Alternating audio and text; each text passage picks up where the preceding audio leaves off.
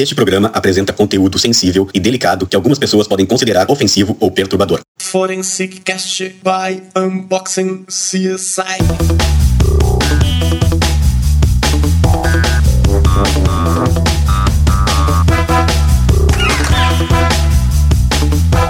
Olá, estamos começando o Forestcast, o podcast da perícia criminal brasileira. Eu sou o perito criminal Eduardo Lima Silva. Eu sou o perito Kleber Miller, do Rio Grande do Sul.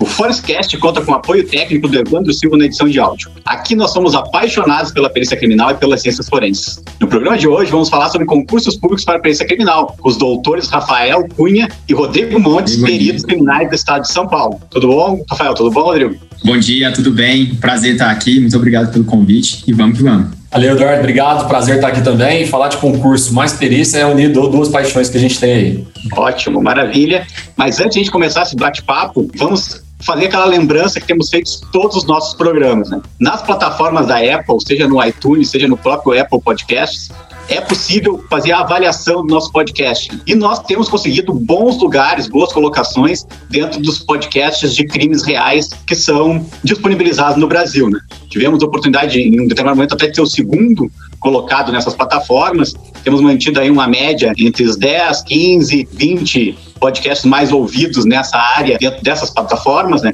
Então é sempre importante quem puder nos avaliar, né, rapidinho ali, dizer a sua opinião a respeito do nosso trabalho. Dito isso, então, a gente vai começar o nosso bate-papo com os convidados mesmo. E eles têm cada um sua trajetória aí, ter conhecido a perícia, ter se interessado pela perícia e o que fez para chegar até a perícia. Então a palavra fica com vocês aí, o Rafael, o Rodrigo, vocês que trabalham juntos, se organizem aí para começar. Beleza. Fica à vontade, Rafael. Começa pela ordem alfabética Ah, é? Então tá, pô. Vou dar um. Acabo dando um spoiler, né, da sua história também, porque ela se entremeia com a minha um pouco. Um pouco não, completamente, na verdade.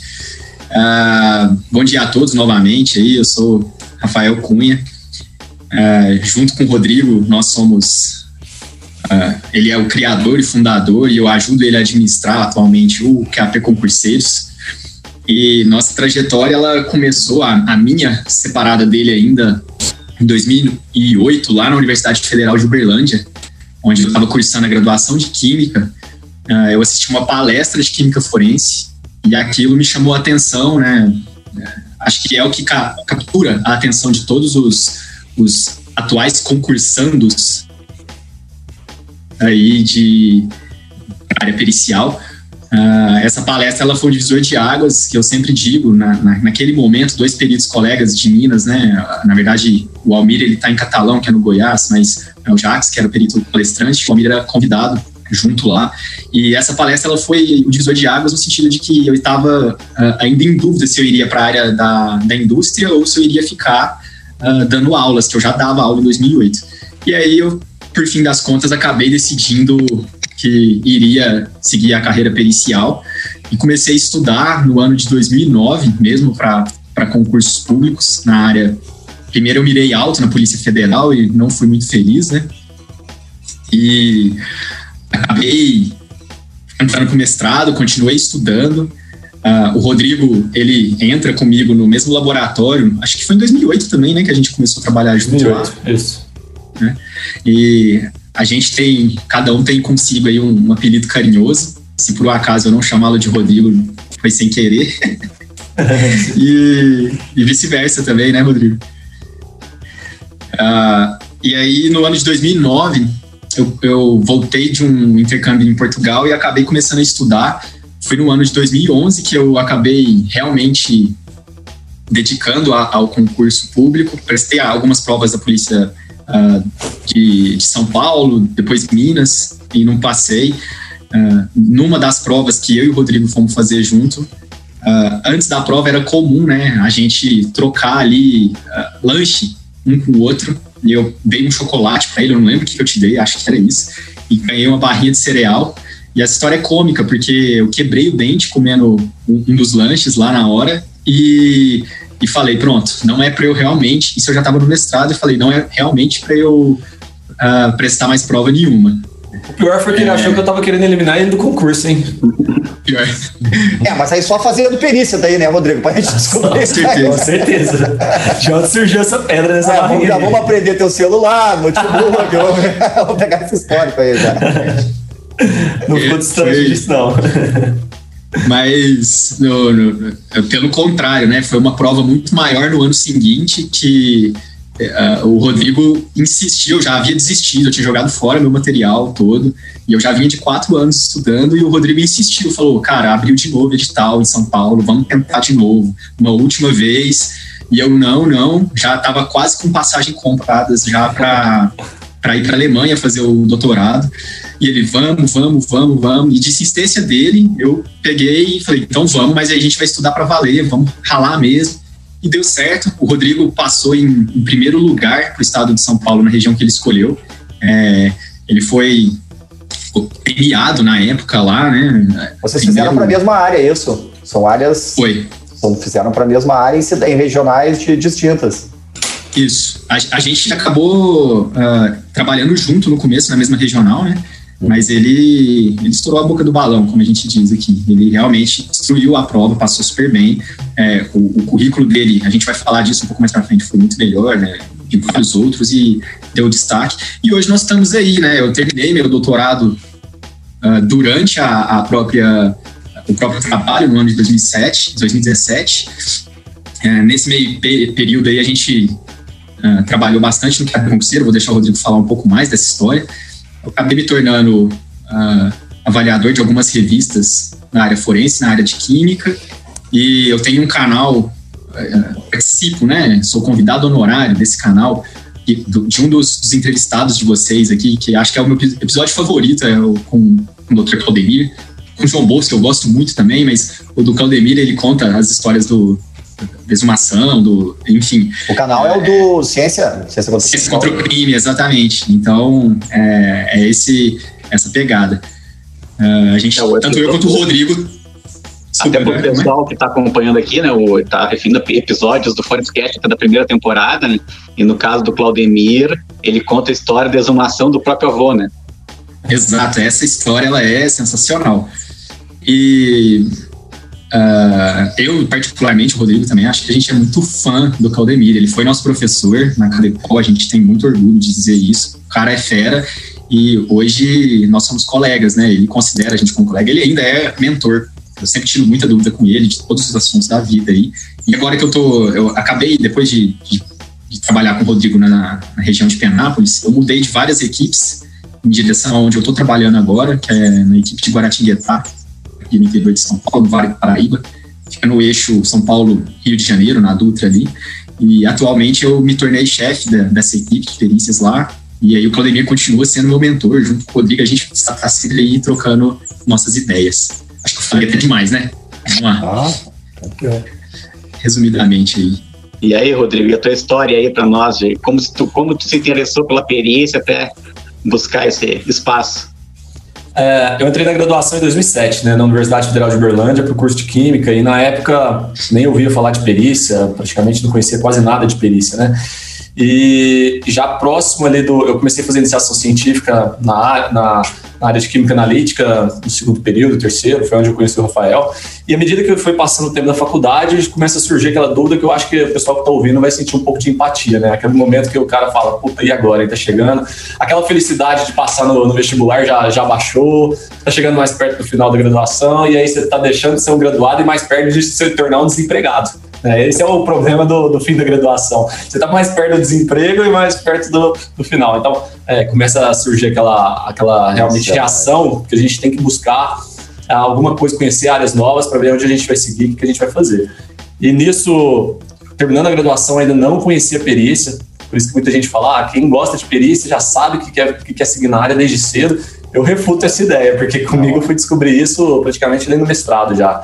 Então, finalizando a graduação, até mesmo os minicursos da área, nunca fui te acompanhar muito, mas no mestrado eu ganhava uma bolsa de dois mil reais, né? Então, é, eu falei, cara, aqui eu tenho um tempo mais flexível, eu preciso decidir o que eu quero fazer para minha vida, né? E aí, nessa época, é, já próximo do final do mestrado, surgiu um concurso lá em Minas Gerais, se não me engano foi 2012 ou 2013, de perito criminal.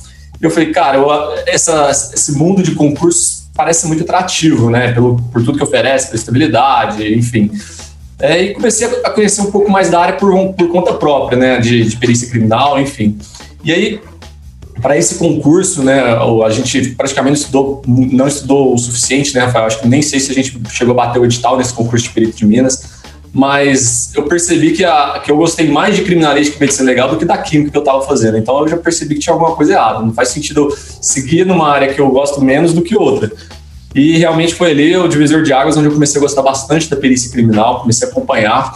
E eu sempre fui muito carudo, muito, no bom sentido, sem vergonha. Aí comecei a buscar vários peritos criminais no Brasil, aí comecei a conversar com várias pessoas sobre o que, que é a pergunta que a gente mais ouve no QAP, né? O que, que eu preciso fazer para chegar no, cargo de perito criminal? Qual graduação que eu sigo? Que, que, onde que tem concurso? Que, que, é? Porque a gente sabe que hoje, pra, na Lei 12.030, a gente só pode chegar no cargo de perito criminal oficial através de concurso público, então não tem outra forma. Exceto as outras formas de perito que nós temos, né? A perícia ad hoc, figura da DOC, a figura do, do próprio assistente técnico, que não é um perito em si, mas Uh, mas o perito oficial a gente só pode por concurso público. Então, uh, em virtude disso, comecei a estudar nesse concurso de 2013, praticamente pós-edital, o que é o maior erro do concurseiro, né? Esperar chegar a bomba no colo dele para ele começar a agir e pensar lá na frente. E aí o cara vai acabar tendo várias, vários transtornos, reprovações e não, não entende por quê. Então, uh, passado essa prova de Minas, dei quatro meses para ela, se não me engano, ainda fiquei por dois pontos nessa prova. Uh, e aí eu percebi que não estava tão distante, cara, que não era algo tão, tão distante da nossa realidade esse concurso público. E aí comecei a, pouco tempo depois, já começaram a falar, oh, vai ter concurso em São Paulo, perito e tal. E aí foi na hora que eu cheguei pro Rafael, Rafael, pega esse, esse, esse livro aí, pede folga pro, orientador e vamos, vamos sentar a bunda na cadeira e estudar. E foi a hora que o Rafael falou: não, não, já tô desanimado, descrensando. Fez prova da CESP, eu acho que foi a CESP que, que te desanimou, né, Rafael? Aí. Isso com certeza. Até, até, até, até te interromper um pouquinho, por que, que a CESP, né, é, é aquele tipo de questão da. É, é, que todo mundo se ilude de uma certa forma, né, Rodrigo? Porque aquela gosta de uma, de uma errada anula uma certa. E, e, mas assim, ela, tu tem que pensar que ela é ruim para todo mundo, né? É, exatamente. É isso que o pessoal não pensa. Que... Ah, o cara foi bem, mas todo mundo vai bem. Aí o cara vai mal, mas todo mundo vai mal. Exato. A CESP, ela é uma banca que, assim, é, se o cara gosta de chutar, ele não é um bom candidato para a CESP, porque se o cara chuta muito, ele tem chance de sair com nota negativa. É a única banca que tu pode sair com nota negativa. Se tu tira menos que 50%, tu tá com nota negativa. Porque se tu acerta metade e erra metade, tu tirou zero. Porque uma errada anulou uma certa. Mas se tu errou mais do que acertou, tu sai com nota negativa na CESP. Nós, eu e o Rafael a gente conhece, né? Um pessoal que tirou menos 7, menos 8. Então... Eu fiz isso numa prova do curso de formação usando metodologia da CESP. Os caras com certeza o pessoal lembra até hoje dessa prova, né, Kleber? Pode ter certeza. Mas eu acho até, assim, opinião pessoal, que uma prova dessa ela é até mais justa e eu acho que por ser um nível de dificuldade maior, exige mais do candidato também, mais conhecimento, menos chute. Isso eu acho que é algo bacana. Elimina um pouco de sorte, né, que o cara pode ter de uma outra questão ali. Mas enfim, e aí, na, entre o, o edital de, de perito da nossa aprovação foi em 2013, no dezembro de 2013, e já com aquela carga de Minas Gerais que a gente tinha estudado, eu falei, cara, vamos pegar o que tem a mais ali. E o que me eliminou em, em, no concurso de Minas Gerais foi a, a, matéria de português. Eu tinha tirado 4 de 10. Cara, eu não fiz 60%, que seria o mínimo para minha aprovação. Se eu tivesse feito o mínimo, eu tinha conseguido passar no concurso. Então, a gente descobre os nossos pontos fracos a cada concurso que passa. A gente tem que perceber onde que a gente está mal, onde que a gente está bem. Então é lógico que de um concurso para outro a gente vai tentar corrigir isso que a gente teve de falhas no passado, né? Então, nesse concurso de São Paulo, peguei muito português, peguei aquelas matérias que, vieram a mais em dois meses. Cheguei para o orientador e falei: meu orientador era um cara muito sangue bom, isso faz toda a diferença. Era um cara muito foda na área, ele é um cara muito foda na área e era um cara que sentava, tomava chopp com a gente no meio ali do, do, do, do trabalho, conversava, chegava ele, eu preciso de dois meses para estudar para concurso, vou vir aqui diminuir a frequência, mas depois eu trabalho de manhã, tarde noite, me viro, madrugada, o que for preciso. E ele entendeu numa boa, então tive dois meses assim com um tempo muito sossegado para estudar. E aí foi sangue nos olhos mesmo, eu sempre fui muito 880. Então, ou eu me mato, dou meu sangue ali, ou eu prefiro nem entrar nessa jornada. E aí foi o que eu fiz. Rafael, ele ia lá para casa, a gente pegava domingo, estudava pra caramba, ficava que nem uns loucos lá. E quando chegou essa prova, a gente saiu da prova, falou, será que deu? A gente sem saber. E dois ou três dias depois saiu o gabarito no Diário Oficial e eu ficava atento, porque a gente já sabia que demorava dois ou três dias. Então eu acordava quatro e meia da manhã para ver se tinha saído alguma coisa no Diário Oficial. E acho que o momento de maior tensão que, que eu tive em toda essa época de concurso foi a hora que realmente eu fui conferir o gabarito. E tem muitos concurseiros que preferem não, não conferir o gabarito. Na hora que eu peguei aquele gabarito lá, que eu conferi, que eu fui batendo certo, certo, certo, certo errado, eu falei, é, eu já tinha acompanhado as notas de curso, do, nota de corte do último concurso, e a hora que eu vi lá, 100 questões, bateu 88, eu falei, puta que pariu, eu devo ter contado alguma coisa errada. Então eu contei quatro vezes a mesma nota ali para ver se tinha batido os 88. A hora que eu vi que bateu 88, eu saí gritando na casa lá, eu acho que meu pai e minha mãe não esquecem disso até hoje. Saí gritando que nem um louco, porque eu sabia que era uma nota que dava para ser aprovada. Minha mãe ficou desesperada, porque ela achou, ela achou que eu ia embora no dia seguinte. Ela falou: Você já vai embora amanhã? Eu falei: Mal sabe. Oba, oba, tô livre.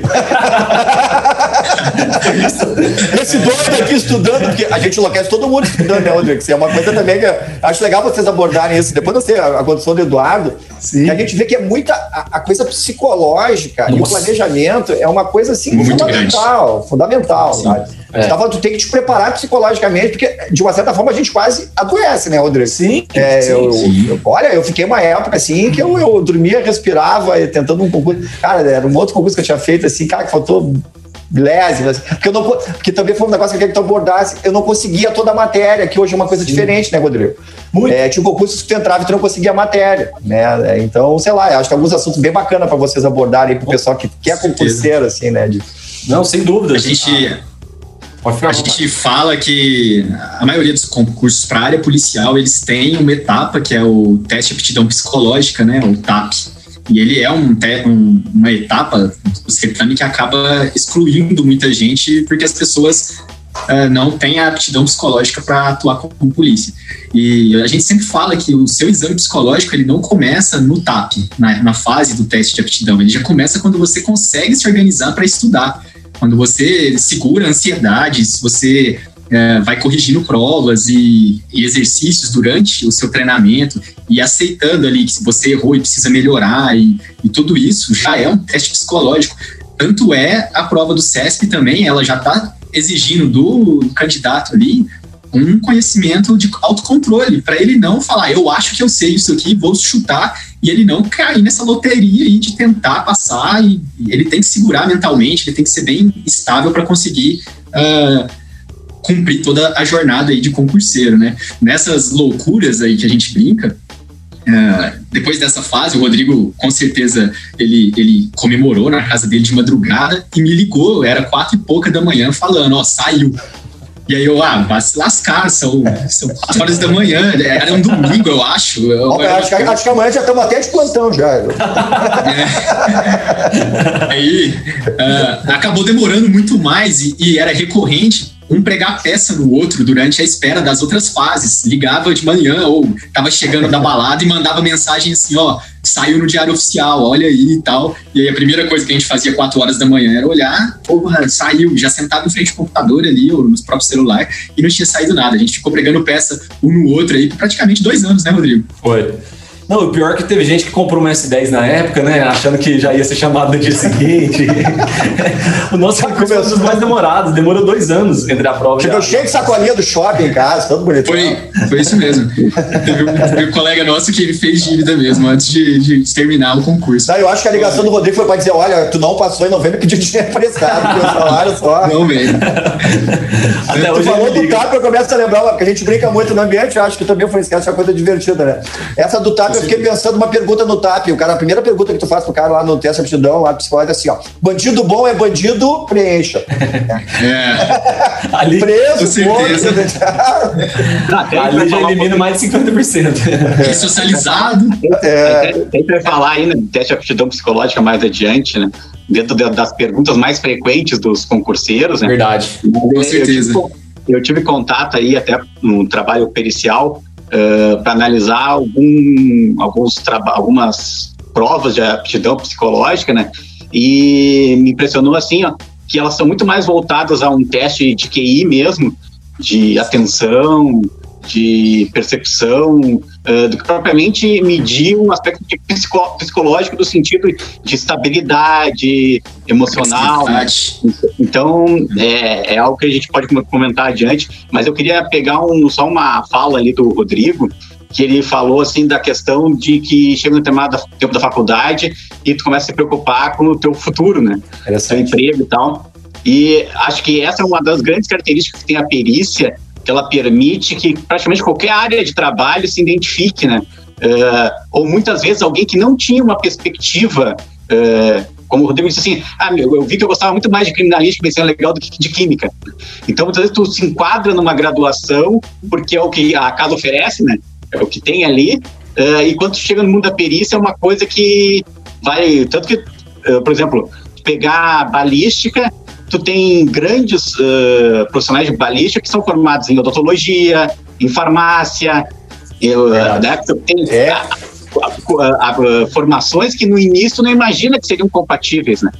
É, eu até, até antes do Rodrigo, já só dar uma, aproveitar nessa linha do Eduardo, eu até vou um pouquinho antes, né, Edu? Quando tu tá na, na- no último ano do, do ensino médio, né? Nós era, o, sei lá, segundo grau, é ensino médio, Sim. né? Primeiro, segundo, nós somos, nós somos dinossauro, eu, eu Dudu aqui. É, primeiro, segundo, terceiro ano do. E aí, o, o que, que eu. Até eu tenho escrito sobre isso agora, é que a pessoa às vezes faz todo um curso, né? E às vezes lá no curso ela achando que aquele curso dela dá. E, e- então, assim, acho que lá já no- no- no segundo grau, é, no ensino médio, final do ensino médio, se ele souber, né, assim, pô, que curso eu vou fazer? Essa indecisão já começa lá quando o pessoal está terminando. Ele não sabe nem que faculdade vai fazer. Depois que a faculdade que ele faz, ele não sabe com o que que ele quer trabalhar. E tem certas áreas, né, Rodrigo, acho que legal tu abordar, tu aborda muito, vocês abordam muito nos QAP concurseiro de áreas de formação. E eu sempre uso, claro, três pilares ali, química, física e biologia, né? Eu digo que as áreas que têm essa, Exatas. até estava escrevendo sobre isso aí esse dia até. Né? Então, alguns cursos, eles têm mais vagas, né, Rodrigo? Também essa. essa Geralmente as exatas e as biológicas elas têm mais mesmo. Mas tem uma pesquisa, Kleber, interessante, que eu adoro sempre falar sobre ela. É, 70% das pessoas que terminam, que estão na graduação, que terminam a graduação, elas não trabalham na área da graduação, e esse mes essa mesma porcentagem, as pessoas elas têm uma expectativa de salário que elas vão receber, elas não recebem nem metade do que elas estão com a expectativa. Então, quer dizer, 70% está numa graduação que não vai seguir naquela área. E eu gosto de comparar a vida do concurseiro com a vida do universitário. O cara quer dizer, o cara está fazendo quatro anos de uma graduação ou cinco anos de uma graduação, que ele não sabe se vai seguir na área, que muitas vezes, na maioria das vezes, não vai receber o salário que ele espera. Aí o cara começa a estudar para concurso público, fica seis meses estudando concurso público e já quer desistir. Quer dizer, o cara ficou quatro anos sentado na cadeira certinho, das sete até meio-dia, todos os dias, porque tinha alguém de fora que pressionava ele, que se ele não tivesse lá, ele ia perder nota na prova, ia perder ganhar falta. Agora o cara que tem que ter sua própria autodisciplina, ele tem, fica estudando poucos meses e o cara já não consegue controlar, já acha que no, vida de concurso não é para ele, que ele Cara, se, se, se é o concurso que vai trazer estabilidade para ele financeira, felicidade profissional, né, realmente trabalhar com aquilo que tu gosta, tu, tá, tu deu muito mais atenção para a graduação, que na verdade muitas vezes não foi o que te trouxe o seu, a sua vida futura ali, a, a sua realização. Então eu gosto de fazer essa comparação com o pessoal, porque realmente é muito. E é, uma- e é interessante, sabe por quê? Porque até quando tu tá na faculdade, tá no colégio, parece que é uma, é- aquilo ali é uma coisa de ti contigo mesmo. É, exato. Tá? Porque tu tá fazendo a tua prova, tu faz ali, tu estuda mais ou menos, tu tira xerox do caderno do teu colega ali. A universidade já te deu um cronograma, já tu tem dito para você. passar, aí É. pelo menos tu tá fazendo um curso. Só que é o seguinte, quando Sim. tu te coloca a prova para fazer um concurso, Exatamente. é, tu vai ver qual é o teu limite também, né? A tua capacidade de disciplina, o quanto tu Isso. consegue fazer o teu aprendizado e tu vai concorrer com as outras pessoas. E aí, ali vai ser mostrado que realmente é, é, é, os que se empenharam, os que se dedicaram, Certeza. na primeira tu não vai ir, na segunda tu não vai ir. Só que assim, olha, aquilo ali depende só de ti. No fundo, é isso, né, Rodrigo? E aí- Sabe, depende de ter uma, uma ajuda que nem vocês fazem, mentoria, desculpa até estender um pouco, mas o pessoal tem que ter na cabeça que depende só da pessoa. Sim. E, e- e é dedicação, e é planejamento. Deixa eu só é estudar acrescentar bem antes. coisa. Viu, Cleber? Deixa eu só acrescentar uma coisa. Eu acho que são também perfis, né? Eu tenho um perfil que eu, eu preciso ter essa rotina de obrigação, de, Sim, eh, uma meta, né? de horários e tal. Então, eu sempre preferi me inscrever num curso, me inscrever num curso preparatório, porque aí ele me dava uma grade lá de horários para mim me participar e fazer e tal. Né? Tem gente que consegue simplesmente ficar em casa e fazer. Eu me disciplino melhor né? tendo essa obrigação, né? Mas ainda, Ah, ainda falando, ainda falando dessa questão da graduação, o- uma das perguntas que eu mais recebo diariamente no canal do QAP é: professor, estou na graduação, posso estudar para concurso público em conjunto com a graduação? Aí eu chego para a pessoa e pergunto: tá, mas como é que tá a tua, tua graduação? Ah, tô com sete reprovações. Porra! Tu tá reprovando já em sete. Se tu começar a estudar agora, tu vai reprovar em 14. tu não vai fazer nada direito. Tem que focar. E, ter e muita foco. gente é isso, tudo é dinheiro, né, Rodrigo? Lógico, É, Normalmente é. é faculdade particular. é e as pessoas esquecem, o teu tempo é um troço muito valioso. Mas eu queria fazer um link com uma outra coisa legal que tu falou. Hum. É, achei interessante a história do português. Que é uma coisa assim, ó, todo mundo tem ideia que sabe português. Isso é, é, é- é a primeira. Não, português eu vou desenrolar. É aí que se quebra. Porque aí, É entra- quebra. aí ele vai entrar fundo no português. E uma outra coisa é tu estudar aquelas coisas que tu gosta. É, sim. Claro, aí eu não sei como é que vocês lidam isso na, na, na mentoria, né? Pô, eu, por exemplo, eu adorava ver, a- estudar. O que que acabava acontecendo? Eu estudava muito mais as matérias que eu já era bom, né? Porque é a matéria que eu gostava. E aquela matéria que eu não era bom, eu já não gosto porque eu não sou bom, e aí é que eu não estudo. E como é que tu reverte isso? E eu acho que o êxito passa um pouco por isso também, né? Não sei aí, Rodrigo, Rafael, aí, É, mas, Eduardo. deixa eu aproveitar, deixa eu aproveitar essa tua colocação, porque a gente já tocou várias vezes nesse ponto, né? E então acho que é bom pegar a história no início. Como é que surgiu então o que nós estamos várias vezes em QAP concurseiros, então o que que é? Como é que surgiu, né? Que história é essa, né? As honras aí, Rodrigo, por favor. Começa, começa por que é QAP, né? Que muita gente não sabe. Verdade. QAP na, na linguagem policial, né, chamado de código Q, é uma linguagem que quer dizer assim, e aí, tá ligado, tá na, tá na escuta, tá na ativa. Então, é, a ideia é exatamente essa, perguntar para o concurseiro se ele tá ligado, se ele tá atento ao que tá aí, se tá pronto para começar, para agir, para ser chamado. Então, a ideia do QAP Concurseiros foi essa. E aí, concurseiro, tu tá ligado a- a- aos concursos, tá, tá atento? E a ideia do QAP ela surgiu em 2018, que foi quando criou, é, eu acabei criando o QAP Concurseiros, justamente para porque diariamente contato com o pessoal eles tiravam muitas dúvidas perguntavam como é que chega pra, na perícia sempre foi algo muito atrativo então eu falei pô por que não criar um canal que realmente eu possa atender um público, um público maior divulgar um pouco mais o trabalho da perícia e eu confesso que no começo, até cheguei a falar isso pro Rafael várias vezes, eu falei, cara, eu acho que QAP ele tá per- perdendo um pouco o perfil dele, porque em partes a gente acaba divulgando a perícia, mas em partes a gente fala de concurso. Então a gente acaba não tendo um perfil, pô, a gente é um perfil de concurseiro ou é um perfil de, de para mostrar o trabalho diário da perícia criminal?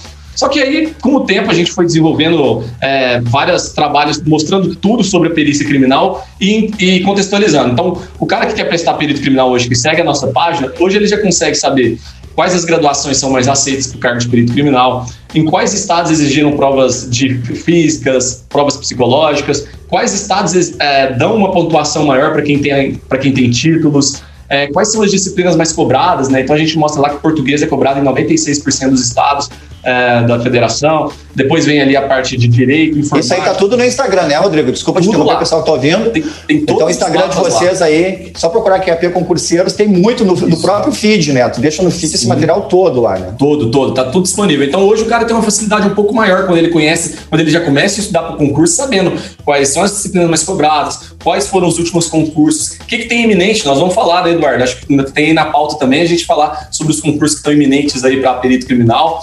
Então a gente tenta é, mostrar, fazer um panorama geral para que o cara conheça um pouco da perícia criminal. E aí eu percebi que também era importante mostrar sobre a perícia criminal, às vezes o dia a dia, alguma dica de criminologia, alguma dica de medicina legal, de criminalística, porque o cara, além de conhecer um pouco sobre o trabalho do perito criminal, conhece um pouco sobre as disciplinas cobradas majoritariamente para o cargo de perito criminal e passa a, a- a se motivar mais, conviver mais com aquilo e ele acaba realmente se, se interessando mais pela área. Então é um canal que busca ajudar o pessoal a seguir na carreira de perícia criminal, conhecer mais tanto sobre o trabalho como também sobre os concursos que estão aí.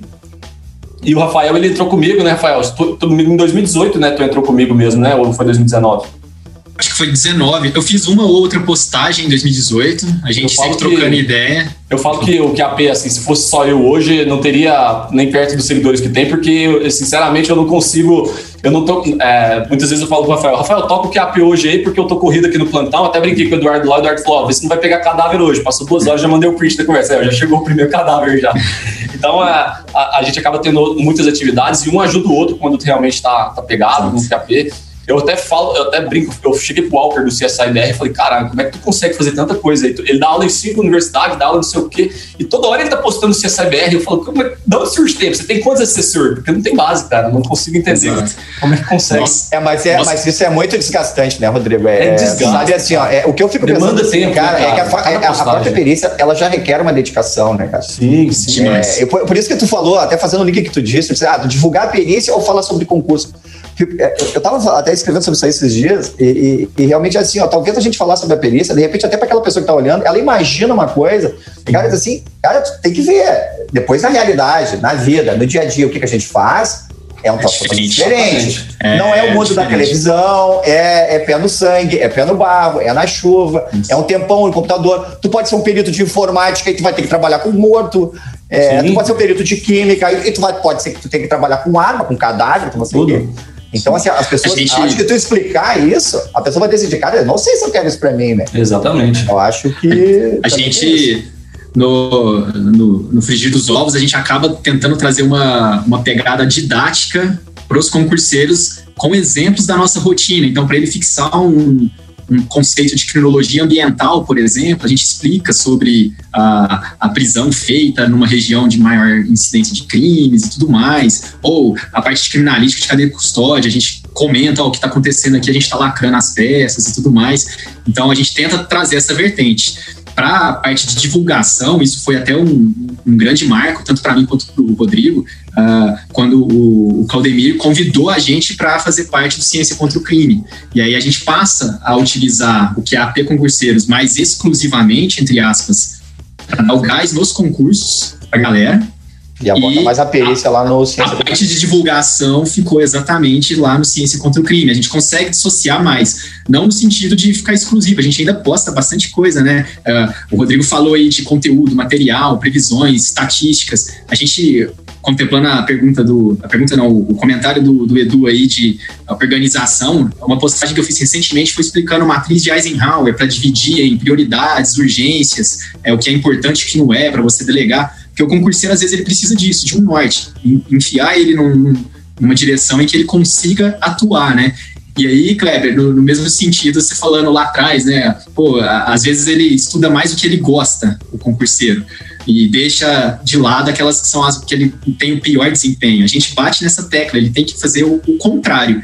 A cada exercício que ele faz, que ele tem um rendimento menor, ele tem que dedicar horas a mais. E aí a gente coloca também umas planilhas lá de ajuda para a galera se organizar. Ó, se eu, se eu tô caindo o rendimento em tal disciplina, eu tenho que aumentar o drive de horas dessa disciplina. Existem metodologias que eu não vou dizer que são coachings, né? Mas ah, a gente tenta dar um auxílio ah, tete a tete ali pro, pro colega concurseiro. É, mas sempre. eu acho que se deturpou muito isso. Eu acho que em algumas carreiras, em algumas profissões, é, essa coisa do coaching, claro, da mentoria, ela não é, ela não é, é que é, é que se, se deturpou isso, mas assim, em várias carreiras, a gente mesmo, eu já consultei é, especialistas de algumas áreas específicas em que às vezes tu tem ali uma hora ali que, que aquilo ali é valiosíssimo, né?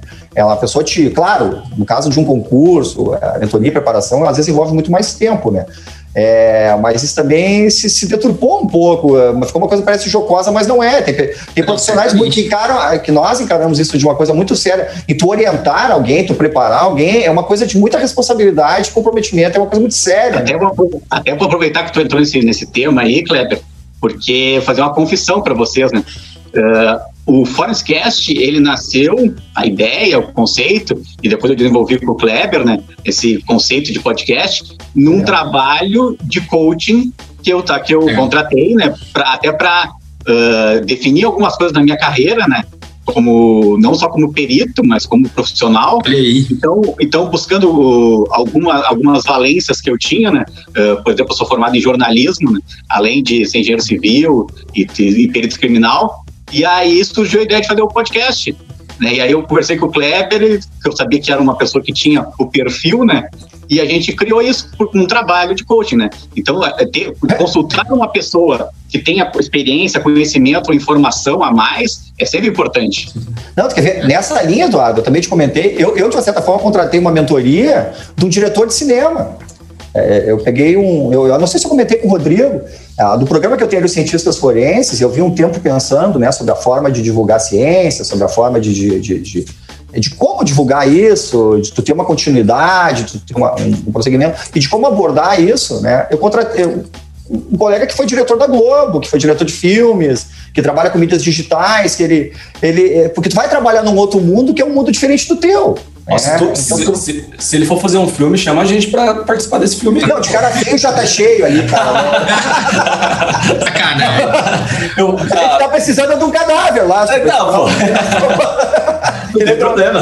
Quando ele tenta- Pode ser o cadáver, eu vou, vou nós feliz. participamos de um filme que o Eduardo acho que vai lembrar. Eles pediram ajuda do GP pra gente participar do filme. Um colega nosso tirou caderno. Ele não apareceu no filme, mas tava dentro da aí. A gente brincando com isso, né? A gente brincando quanto estende essa, essa postagem nossa. Recentemente eu, eu postei a, a, aquela, a Síndrome do Desamparo, citando o Bom Dia Verônica lá, né? Aquele seriado lá. E até o dire- falando de diretor, até o diretor do filme, Rafael Montes, que fez todo o negócio, ele curtiu o nosso post lá e deu os parabéns lá. Bem legal. O quanto expande, né? Esses trabalhos que a gente faz. Que a gente Ah, nem imagina muito. chega, cara.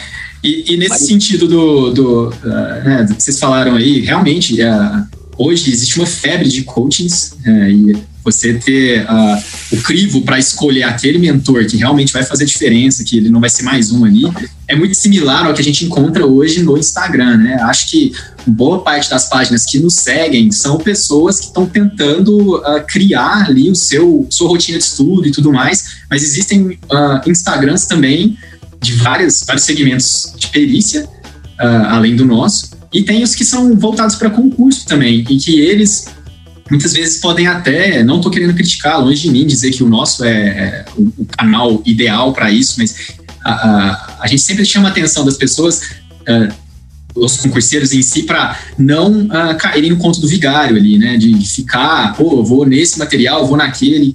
ah, ah, como que eu faço? Eu vou, vou, vou seguir esse perfil porque ele tá me passando mais confiança e tudo mais. Tem que ter sempre uma análise para não, não ser passado para trás ali. É porque tem muita gente Infelizmente, vendendo isso ocorre. sonho, né? E, e- esse Exato. é o problema. No- no- Ah, muita é, gente pensando mais no lado financeiro do que tudo, as pessoas tendem a vender sonho.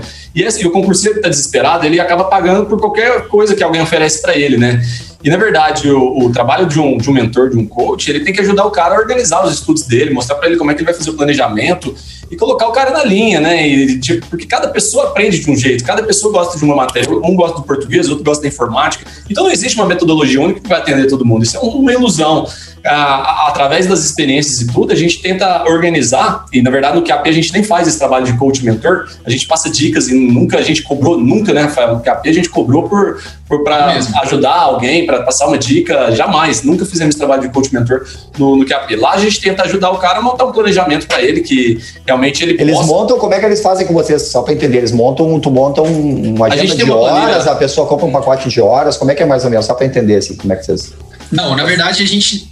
Pode- Quer falar, Rodrigo? Fica à vontade, Não, vai falar. tranquilo. Mas Na verdade, a- Por exemplo, eu sou hoje um, quero, quero, quero trabalhar Ah. com vocês daqui a P, quero, tra- quero fazer meu concurso público. Não sei nem por onde é que eu O começo. que a gente tem hoje, o, o Kleber, é o seguinte: nós temos materiais ah, de criminalística, criminologia e medicina legal que foram gravados por mim e pelo Rodrigo Em vídeo. ah, em vídeo. Videoaulas desse conteúdo com essa pegada didática de tentar trazer casos reais para análise cotidiana ali para o concurseiro fixar melhor, não ficar naquele, naquela batida Criminalística, sempre- criminologia e medicina. Isso. Isso. Exato. Isso é legal. Tá. E As aí, outras matérias, vocês, penal, essas outras coisas que caem, vocês. Não, fala aí, Rodrigo.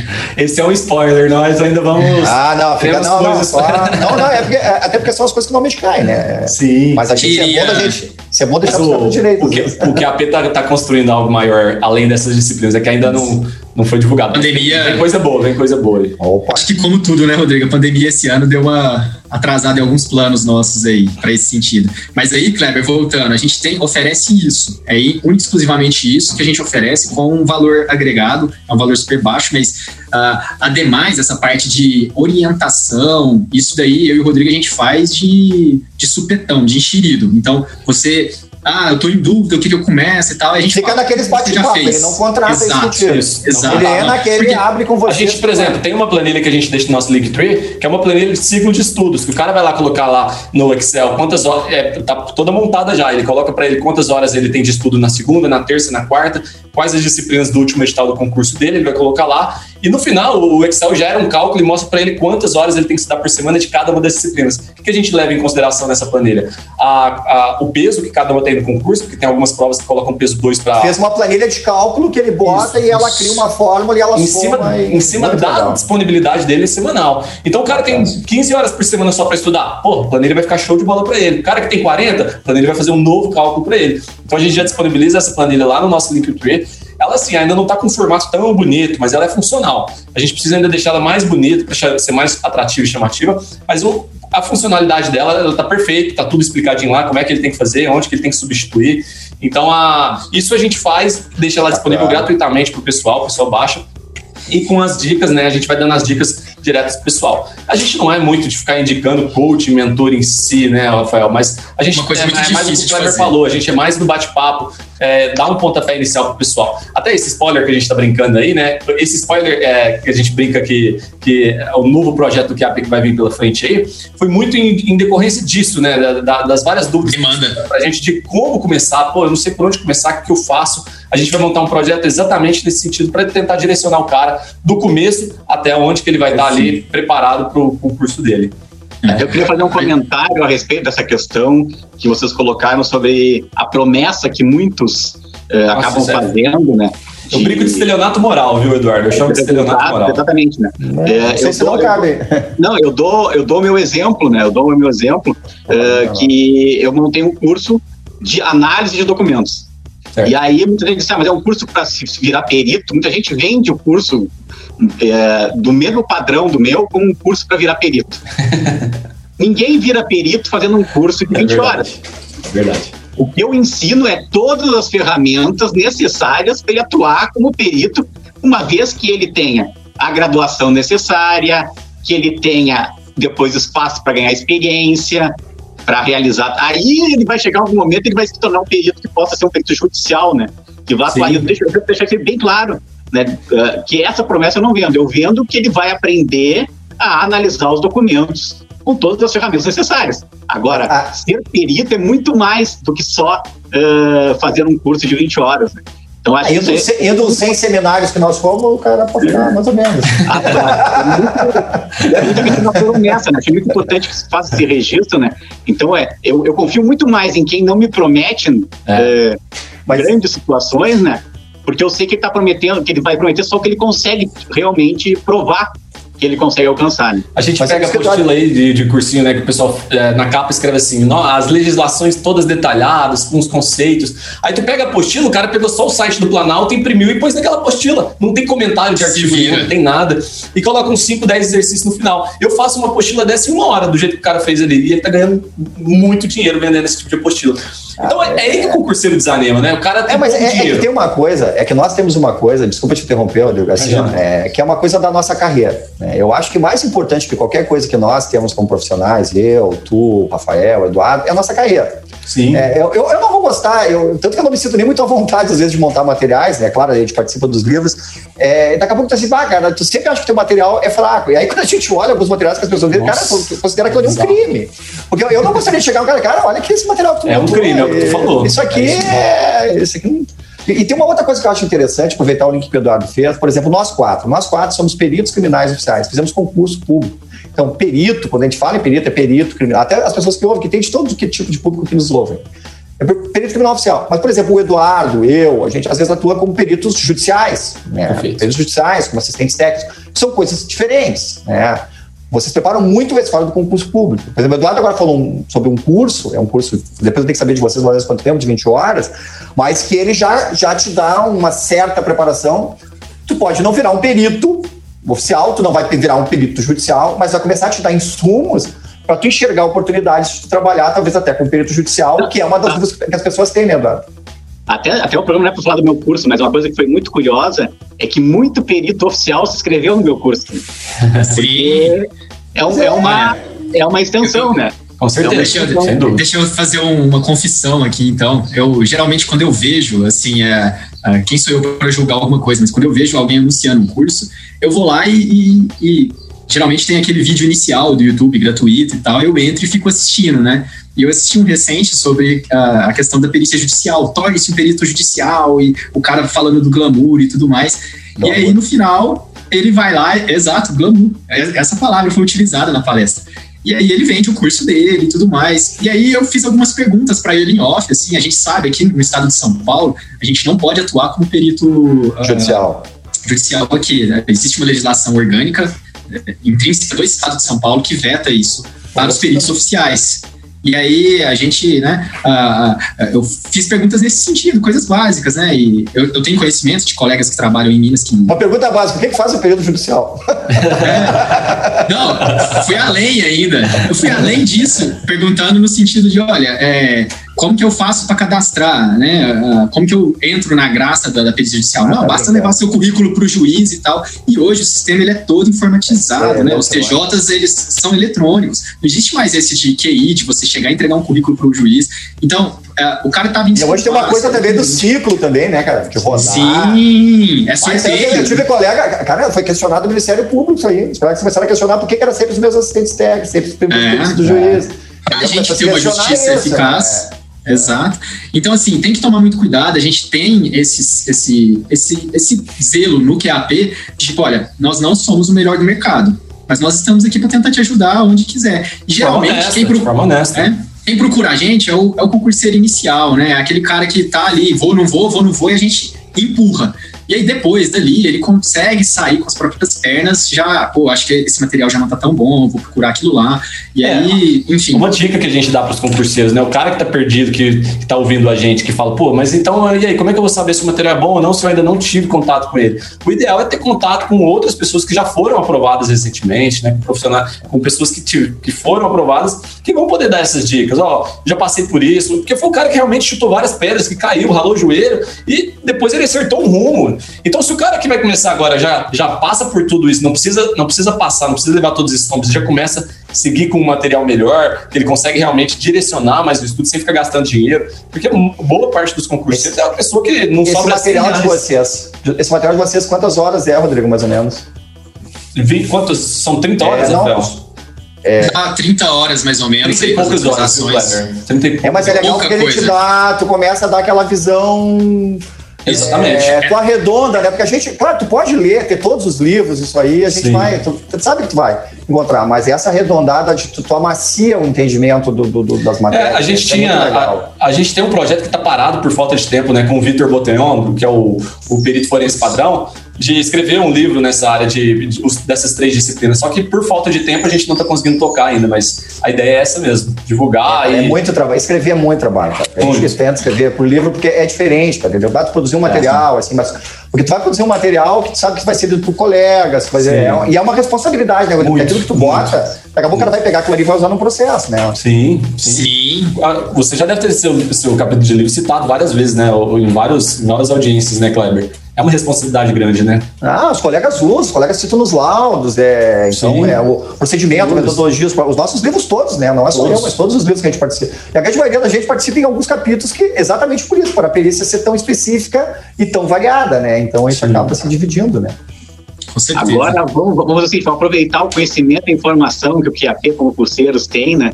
Para começar a fazer as perguntas aí que todos os concurseiros fazem, né?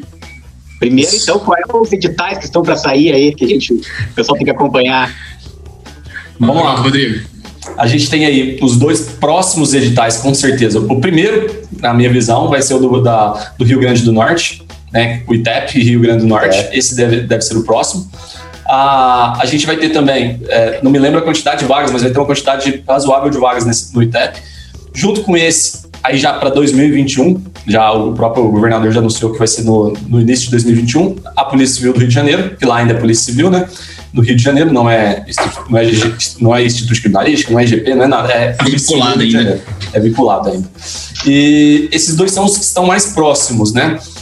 Posteriormente, que já era para ter saído esse ano, porque não, não saiu por causa da Lei de Diretrizes Orçamentárias, que acabou sendo deslocada para outros fins, mas estava previsto já na, na LDO desse ano, Polícia Civil de Minas Gerais, que está passando por um processo de desvinculação, né? Lá na, em Minas Gerais já tiveram várias reuniões, é, realmente agora parece que vai desvincular, mas ainda é Polícia Civil. E o interessante que da Polícia Civil de Minas Gerais é que é, que é um, um local que o cargo de perito aceita qualquer graduação. Tem informação em música, pode prestar o cargo de perito lá em Minas Gerais. Tu tem formação em letras, pode prestar. Qualquer graduação, desde que seja reconhecido pelo MEC como ensino superior, pode prestar esse concurso de Minas Gerais.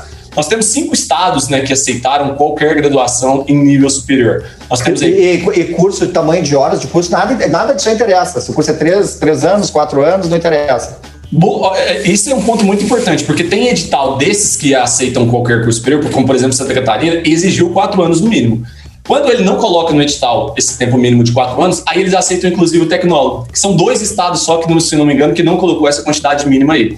Isso quem divulga muito, não sei se tu conhece o Instagram, o Kleber e Eduardo, é o Investiga que Acha, Mariana Figueiredo. Ela tem um Sim. Instagram que, que. E ela, tem, ela, é, ela é formada é, na Estácio, que é em investigação forense e perícia criminal. E um monte de gente Sim. joga essa, essa dúvida pra ela. Pô, é tecnólogo, não é aceito para perito criminal? É aceito, mas tem que ter duas coisas. Primeiro, tem que ser reconhecido pelo MEC. E segundo, tem que ser o quê? É, tem que ser, não, te- não deve constar um mínimo de quatro horas, porque se constar um mínimo de quatro horas, geralmente os tecnólogos são três, desculpa, três anos. E aí, por ser três anos, já não, não seriam aceitos. Mas tem Enfermagem, todos esses cursos aí aceitam qualquer, Tudo, qualquer coisa, tudo. que é muita dúvida.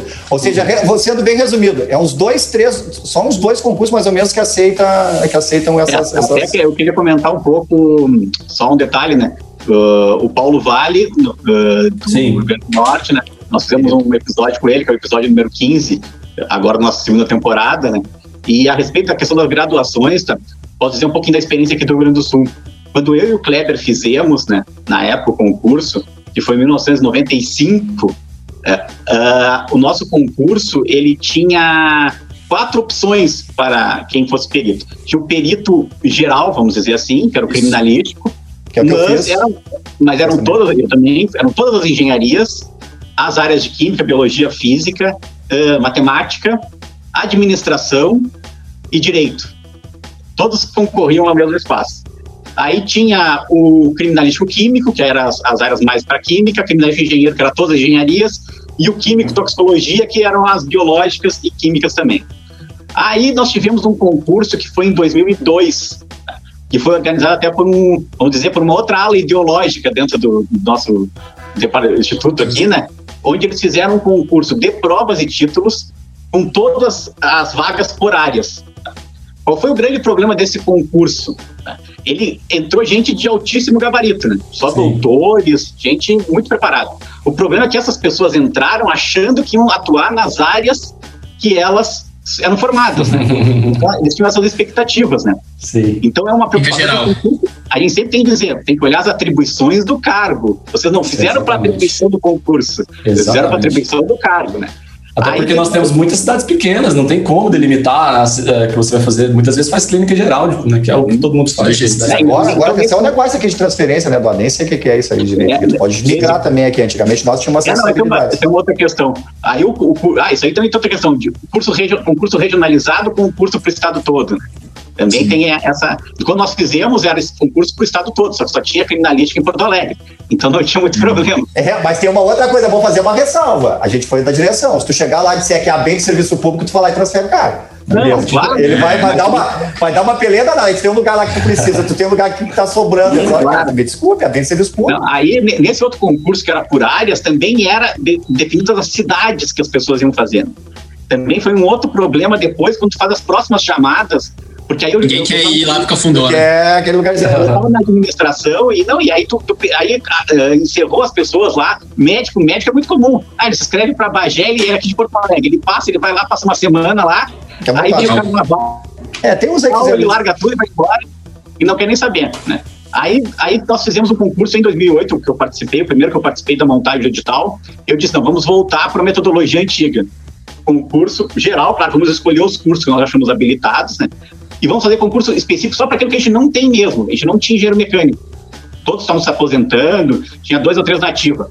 Aí fizemos um concurso específico só para engenheiro mecânico. Nós não tínhamos psicólogos, queríamos serviço de psicologia Muito legal. forense. Aí fizemos só psicólogo. Mas então tinha essas vagas específicas e vagas gerais. Eu Que o gosto de ITEP, eu acho que o ITEP acho que tá assim, não é? Que muita Sim. gente não tá entendendo do ITEP, né, Rodrigo? Eu vi o Exato. Paulo Vale tentando explicar. Que assim, ó, tu tem áreas, é o mesmo perito. É perito. Sim. Só que tem umas vagas que são específicas para alguns cursos e tem outras vagas que todo mundo pode concorrer. Isso foi uma coisa Aí, que eu aí tu tem que escolher onde é que tu quer. Aí tu pode concorrer só- dois, né? completar o quarto capítulo aqui, que é o, agora o concurso que nós fizemos, eu e o Kleber, né? Que nós organizamos, porque aí nós tivemos que organizar um concurso depois de 10 anos que não teve concurso no IGP, Sim. então coube a nós organizarmos esse concurso. E aí, de novo, esse grupo, outro grupo ideológico, ele tinha ficado os quatro anos antes. E eles mudaram a nossa lei, e a nossa lei passou a estar especificada as áreas das perícias como da Polícia Federal. Tendo uma 18ª área, que seria para qualquer eh, graduação, sendo limitado a Nenhuma das anteriores. Mas olha, olha, olha, olha a complicação que foi para montar esse concurso. Imagino, viu? Ele limitou o número de vagas. a, a Procuradoria-Geral do Estado disse que para cada, cada área nós éramos obrigados, no mínimo, a botar três vagas. Uma de acesso universal, uma de acesso uh, negros e pardos e uma de acesso a portadores de necessidades especiais, portadores deficientes. Né? Então, cada vaga tinha que ter três vagas. Cada, cada área tinha que ter três vagas. Como o nosso concurso ele é feito não só para aquelas vagas, mas para as que forem abertas depois, né? Nós, no momento de chamar para a aptidão psicológica, chamamos cinco vezes a, o número de vagas. Né? Então, chamávamos 15 pessoas para aptidão psicológica. Aí, chega o seguinte, eu tenho poucas vagas, eu vou investir, uh, preparar 15 fonoaudiólogos, quando eu preciso de dois ou três, ou eu vou investir em contador, quando eu não tenho nem serviço de contabilidade, então, aconteceu, das 17 vagas, a gente só pode ocupar 5 ou 6. Sim. Fazer. É, é muito complicado. Porque tu pede as vagas e não ganha. Porque tem isso aí também. Ah, mas tu tem, por exemplo, o GP agora tá 60% do quadro de defasagem. É, agora eu não sei como é que tá. Bizarro. 60%. 55%. Ah? Defasagem de 55%. Agora, porque entrou agora? um monte de gente. Ah, nós chegamos numa época que nós estávamos na direção, que era, nós tínhamos 40% efetivo. E aí tu vai tentar, tu pede as vagas, tu, as vagas tu não ganha, tu ganha uma micharia. E aí tu tem que fazer esse baita quebra-cabeça, que é isso que as pessoas Eu gosto Por que, do... que não abriu vaga? Por que, que não abriu vaga para isso? Por que, que não abriu vaga para aquilo? Não, e deixa eu só, deixa eu só terminar. E a, a Procuradoria-Geral do Estado não nos permitiu fazer um concurso para qualquer graduação, tá? porque ela Nossa. alegou, porque ela alegou que não tinha como fazer uma prova que fosse tratar, que tratasse igualmente todos os candidatos. Ah, mas esse é um problema do concurseiro, não, não é. da banca. Aí eles disseram assim: não, vocês querem fazer para qualquer graduação, você tem que dizer qual graduação, e aí então você pode fazer, usar a área 18, essa? Ah, essa vez é a área 18 para direito, essa vez é a área 18 Pra... É, é, é, essa é a mesma PGE que queria botar os peritos criminal para fazer perícia para dentro da PGE. Né? Essa é a mesma PGE que queria botar o perito em desvio de função né? para fazer perícia criminal, então, aí ele vai fazer perícia. Como hoje está difícil montar um edital de concurso. Um edital. Sim. É, eu, eu gosto muito dessa ideia. Eu acho que o Estado ele tinha que fazer uma avaliação de quais áreas estão precisando realmente e abrir para essas áreas específicas e para o geral mesmo, abrir no geral para todo mundo. Aqui, aqui, por exemplo, a gente tem carência de engenheiros, né? Pouca gente sabe, mas a graduação mais aceita para o cargo de perito criminal é engenharia civil. É mais aceita do que química, é mais aceita que biologia. Ela é aceita em 26 estados da federação, engenharia civil. E, e, é, e é, mostra a nossa carência. Lá, aqui em São Paulo, por exemplo, é, tem duas regiões distintas de, de, núcleos de perícia. Tem Araçatuba, região de Araçatuba e região de São José do Rio Preto, que é onde eu trabalho. Quando precisa de fazer uma perícia de engenharia lá em Araçatuba, eles têm que chamar o perito daqui, porque não tem perito engenheiro lá para fazer a perícia. Então, poxa, se, tá, se o Estado está se revirando para pegar engenheiro, para levar de um lugar para o outro, porque não tem perito em engenharia para fazer essas perícias, então, para esse caso, poderia abrir um edital específico para perito engenheiro para compor essas vagas ali, né? Só que não, é, eu, eu dei essa ideia para o Lazarin, que é o diretor da, da SPPC, né? E o medo dele é o cara entrar e falar que não vai trabalhar com outras áreas, né? Mas eu falei, pô, o edital tem que estar muito bem claro que ele vai ser tem que ver como é que tá, não é só edital, Rodrigo. Tem a que ver lei também, tá, né? o que está nas atribuições dentro da lei. Atribuição e competência. Porque é, se, dá, se dá, por, quer ver um exemplo? A, hum. a gente ligou que os odontologistas, eles viraram, viraram peritos criminais, né, Eduardo? É, só que lá nas atribuições, olha, os caras queriam me matar, eu vou contar, os caras queriam me matar. Porque os caras eram odontologista e o nosso problema era armas. Só que os caras viraram perito criminal. Meu amigo, tu vai trabalhar com arma. Tu vai lá dar disparo. Aí pegou um cara que ficou 15 anos, 20 anos trabalhando com odontologia legal, mas só que o cargo dele, das atribuições, a migração do cargo, ele tinha perícias que comportava, e nós com um monte de arma em atraso, crime contra a vida, os caras com baixa demanda no odonto, os caras foram dar tiro pela balística. Só que aí tu, como gestor, tu tá errado, não tá errado. Não. O cara não gostou? Não gostou. Mas isso também, por isso que a gente assim, ó, quem vai fazer concurso, olhar as atribuições do cargo. A Sim, ah, o que, que eu vou ter que fazer? Daqui a pouco tu vai ter que ter carteira de motorista, daqui a pouco tu vai ter isso, daqui a pouco Sim. tu vai ter aquilo. Não, Ou seja, tem o edital e as atribuições do cargo, nem sempre no edital. Eu calculo, assim, ó, de, sem, sem, análise, sem ter os dados à mão, mas de cabeça que 70% a 75% no mínimo das atribuições de um perito, das perícias demandadas, são levantamento local de crime, balística Sim. forense e documentação forense. E o resto é que vai ser necessidade de especialização própria, né? Aqui em São Paulo, a especialização necessária é porta quebrada. É, acho que o carro-chefe aí é, das equipes não especializadas é. Especialistas em fechaduras. Exato. Roubamento, escalada de muros, é, é essa. A, é um quase um marceneiro perito aqui. É, exato. Engraçado é, você tocar. Eu acho que ele abriu uma empresa de concerto, né? Porque lá, já tem uma empresa lá, já O Kleber tem a visão já, ele já tá. É, olha, vamos... a gente descobre e ainda dá solução, Empreendedorismo na perícia. Ah. Ô, Kleber, mas legal você trazer esse, esse cenário da, da Odonto Legal aí a postagem de hoje, né, na data da, da gravação desse, desse episódio do, do Forensicast, é 23 de outubro, a, a postagem do QAP que a gente preparou para hoje está falando do mapa da, odontolo, da, odontologia legal no Brasil. Então, vai sair, legal. acho que é agora, na hora do almoço, eu não lembro qual horário que a gente agendou, se foi no fim da tarde, mas uh, uh, no estado de São Paulo não existe o cargo de odontologista. Nós não temos odonto legal aqui a minha esposa, né, ela é uh, cirurgiã dentista formada, com mestrado em odonto legal, doutorado em anatomia e uh, perita criminal geral. Ela atende porta quebrada aqui. E você pergunta para ela, ela, pô, gostaria sim de, de trabalhar com odonto Trabalhar com dente quebrado em vez de porta quebrada. É, com certeza. aqui no Rio Grande do Sul, nós tivemos odontologia legal, o último concurso 2002 certo? Nossa, é muito Em tempo. 2008, quando uh, teve o concurso, não foi aberto para a odontologia legal, até porque assim, não tem demanda para a quantidade de odontólogos que nós já tínhamos. Então não abriu. Vários odontólogos fizeram para o perito criminal. Hoje atuam com perito criminal. É, uh, são especialistas em mancha de sangue, são especialistas em uh, análise de imagem, de uh, reconhecimento facial. Né? Mas é isso, assim, mas, ó, tem o pessoal que era, que era que tinha essa formação de odonto, fez para perito criminal e agora está indo para dentro do DML para trabalhar com antropologia, antropologia forense. Entendeu? Que é uma área também sensacional, né? É. Edu, como é que tá a grade lá da. Como é que tá a nossa grade de pergunta para o QAP, que é concurseiros? Não, pois é, eu ia falar assim de, uma coisa que nós não temos experiência aqui no, no, Rio Grande do Sul, e até acho que em determinado momento vai se precisar, principalmente os técnicos em perícia, né? Que é o teste de aptidão física. É, então, gostaria que vocês comentassem um pouquinho sobre isso, que vários estados trabalham com, essa, com esse teste, né? Ele não é um padrão, né? Assim, no Brasil todo. É, geralmente, o básico, o que mais é cobrado é a, a corrida. Geralmente, eles têm que correr 2 km ou 2,400. Para homem e para mulher, os testes físicos são diferentes. Em 12 ah, minutos. 12 minutos, 2 km. 2 km em 12. Mas é mais do quanto é policial, Rodrigo. O, então, o, é... tem pedido mesmo. Até o pessoal entender essa coisa, acho que é legal sempre a gente falar, né?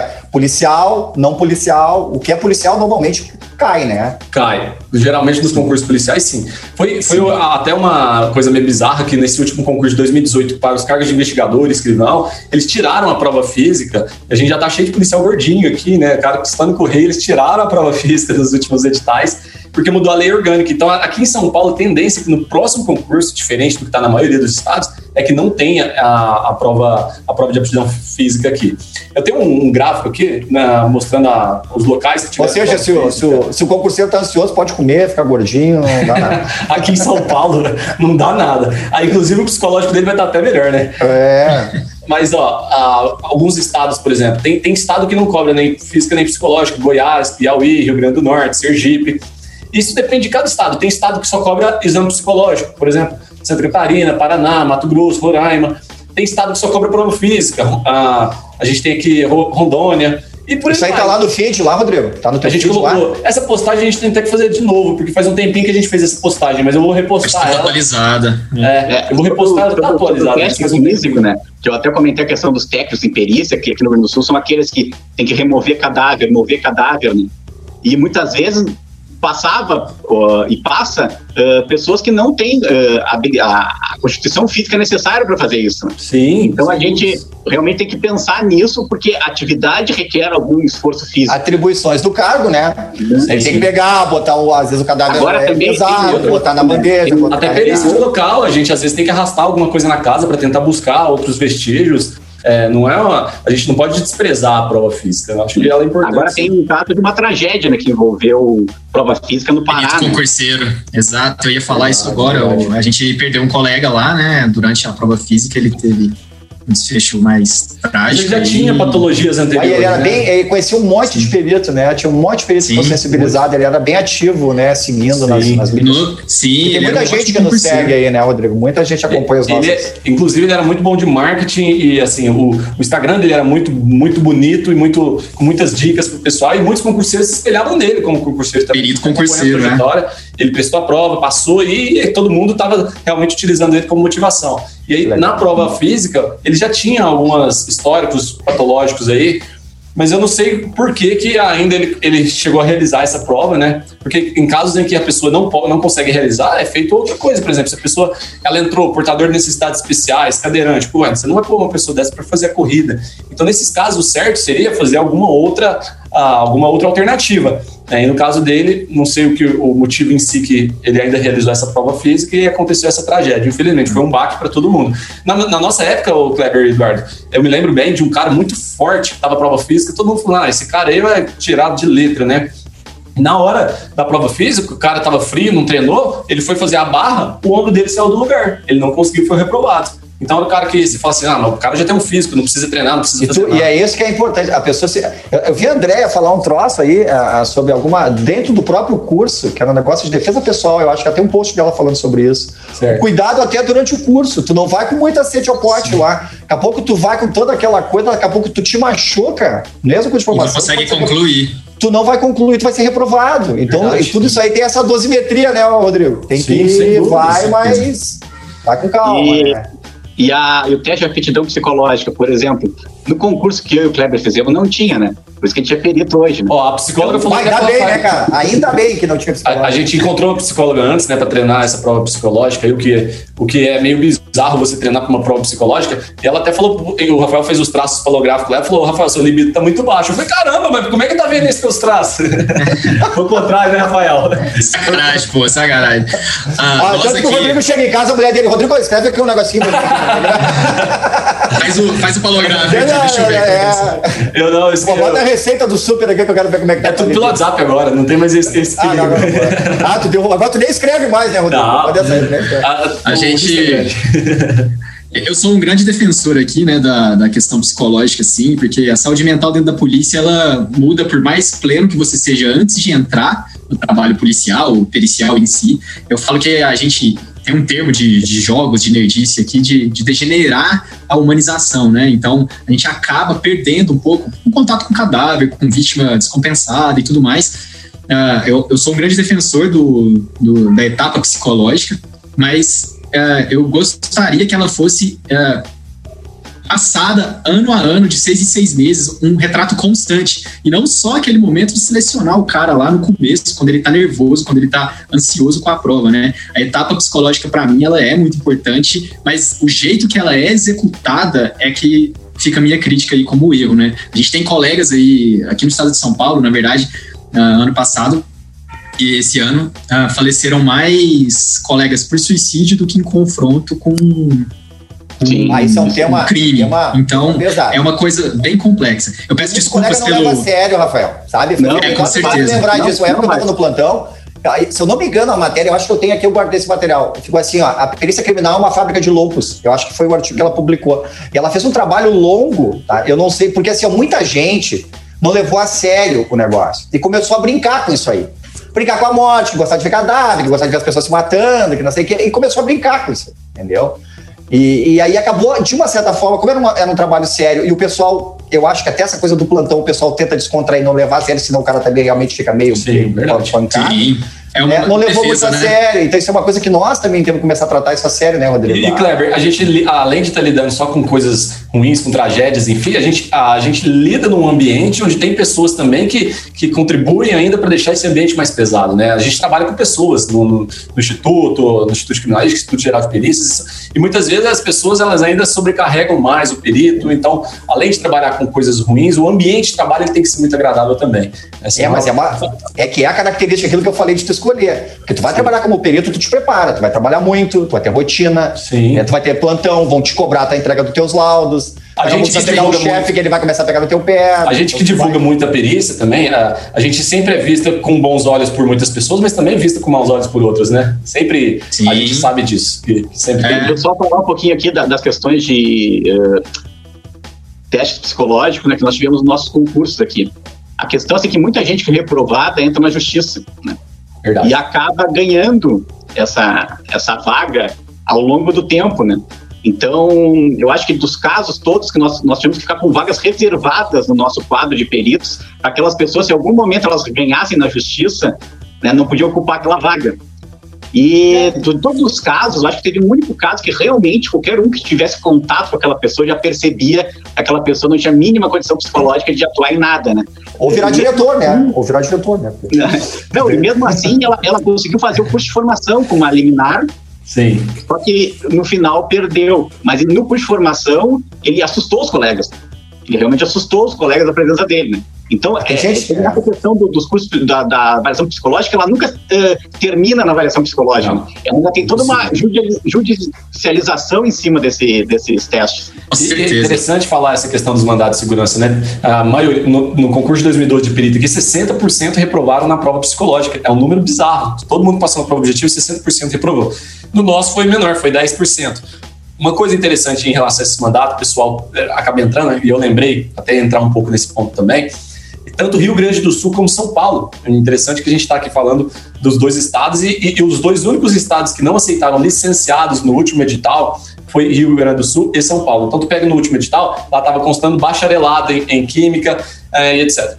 Todos os outros estados que aceitam química, eles aceitam bacharelados e licenciados. E a gente recebe muita mensagem, pô, mas e aí? E se eu entrar na justiça, o que, que vai acontecer? Eu posso prestar? E eu, cara, eu sempre ouvi falar que tinha alguém que conseguiu na justiça, mas nunca conheci, conheci a pessoa ah, para realmente saber como foi esse processo, né? E aí, essa semana agora, consegui o contato de uma moça aqui em São Paulo mesmo, ela é bióloga, entrou como, é, lá constava no nosso edital só bacharelado, ela é licenciada, entrou na justiça e conseguiu ganhar. Então, assim, é, aqui em São Paulo tem esse histórico de pessoas que, mesmo licenciados, prestaram concurso e conseguiram entrar. Então, ah, até porque o Conselho da Química, o Conselho Regional de Química, o Conselho Regional de, de Biologia, eles entendem que para, esse, para o cargo de perito criminal ah, seria apto tanto o licenciado como o bacharelado. Então, eles conseguem na justiça aí. Mas a questão psicológica, ela já é um pouco mais difícil, né? Tem, tem histórico de pessoas que conseguiram e tem histórico de pessoas que não conseguiram.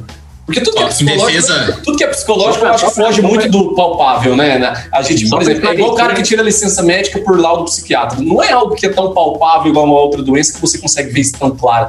Então, eu acho que é por isso que o juiz, muitas vezes, também, ele, ele eu, eu, eu acho que ele não tem uma resposta tão clara e muitas vezes alguns eh, deferem eliminar e outros indeferem. Deixa eu só explicar essa questão do licenciado aqui no Rio Grande do Sul. Na verdade, não é uma opção do por edital, né? É uma é que está escrito na lei, né? Não sabia. Aí, ó, já, Infelizmente, infelizmente teve essa É, mudança da lei. Teve essa mudança da lei que ingestou completamente a possibilidade de fazer um, um concurso direcionado para as necessidades do órgão. Então, tu agora tu faz um concurso de necessidade, voltar para a necessidade da lei e não para a necessidade do órgão.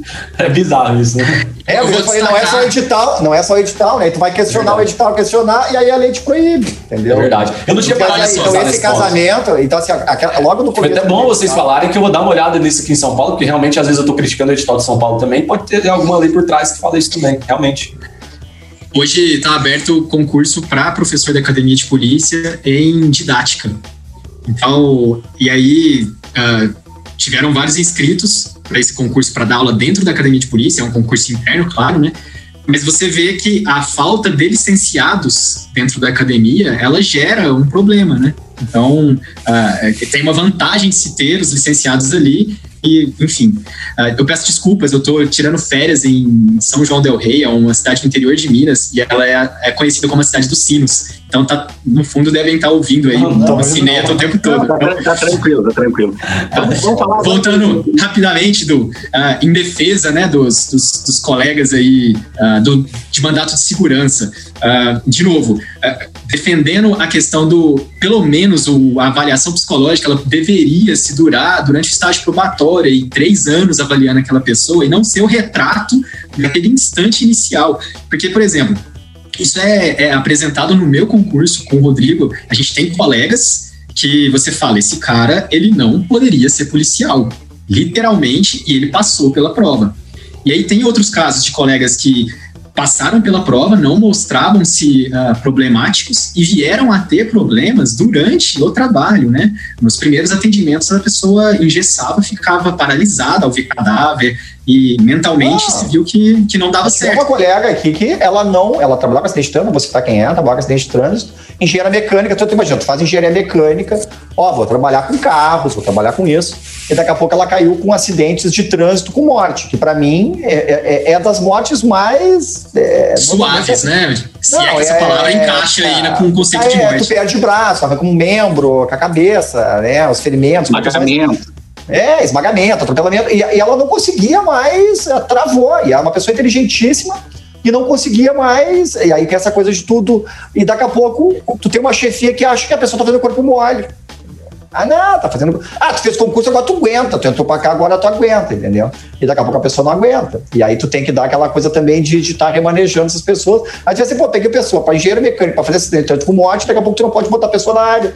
Porque a pessoa, daqui a pouco, psicologicamente, por mais que ela tivesse.